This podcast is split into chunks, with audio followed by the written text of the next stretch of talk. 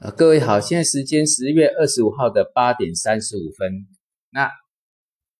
美国股市哈，昨天大跌。那我在昨天早盘的语音也跟各位提过，昨天虽然说美国股市拉了一个下影线，好像是打第二只脚，但是一直跟各位强调，你一定要等一个形态，好，不见得它就是止稳的。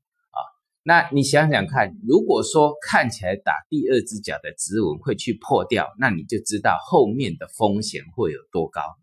好，不管是道琼，不管是纳斯达克或是 S M P，你要想想看，在过去我已经讲，我们以那个纳斯达为例，昨天的纳斯达是跌最深的，那也就是我的昨天的微博里面有跟有一张图，就是费城半导体的指数，那是一个大头尖顶。很大的一个头刚破线，它是走一个空头的结构，所以我讲到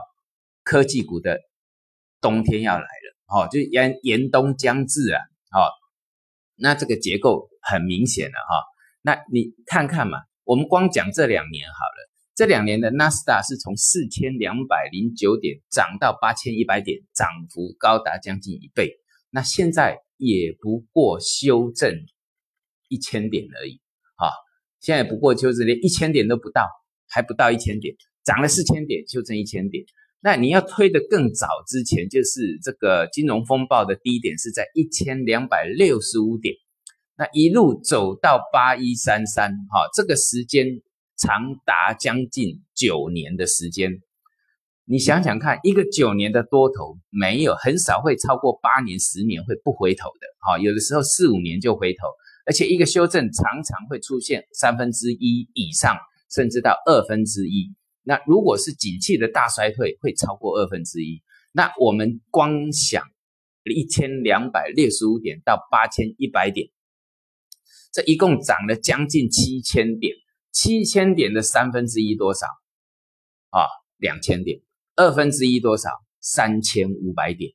那你想想看就好，你因为一定要我们在操作这个一定要有风险的啊，哎，不是不要说只看我们入股哦，入股这边就是我讲到一定要有国际股市的利空来测试底部，那这个底部才会结实，所以要它不断的跌，不断的跌，那我们上证五零能够，我们讲的是上证五零，好，现在只能期望上问上证五零，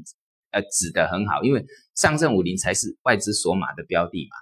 所以我在呃这两天有讲涨上来了，但是它还是一个底部结构，必须要由国际股市的利空来测完这个底部，那后续上这个底部才会更完整。所以你想想看，我刚刚讲到的哈，回到刚刚美国股市里面，纳斯达的科技股已经涨了将近七千点，六千多点，现在不过是回一千点，所以你只想到说，如果是一根长黑就结束吗？因为这一次呢，哈，我们看。呃，从其实这两年狼来了，狼来，大家都认为会大幅修正，结果都没修正，一直创新高。但是这一次，就是我在这个我们这个十一长假的时候，我提到过，这一次的投资人几乎是没有戒心的，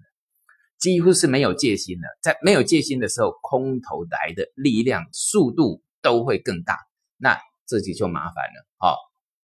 所以呢，科技股的话，尽量避开啊，这个呃。这个这个方向已经出来了。那欧洲股市这个就已经讲过，这个由欧洲的所带动的这个形态上都是转弱的结构。所以呢，我们的 A 股里面，啊，我们的 A 股里面就是我强调的，你要注意看板块啊，板块里面像有那个我昨天有特别提到，保险跟酿酒就不一样啊。保险呢，它就是一个打底的结构，酿酒呢是一个盘头的结构。所以酿酒板块呢，如果跟我这个微博讲的一样破了颈线，那要特别注意一下啊，因为有很多人觉得这个白酒股它就是长期的，还有白马里面还有白马。那同样的，如果是这个呃，我们讲到长期投资啊，啊，长期投资的概念就是这个白马股它跌深了，跌的够深。为什么之前之前会讲到中国平安、中国银行这些啊？那个中国平安。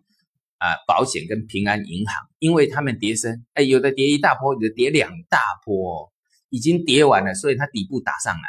那酿酒板块不一样，酿酒板块的白马股才刚刚有的刚破头，还没到跌幅满足满足，有的才要刚完成头部，像那个股王，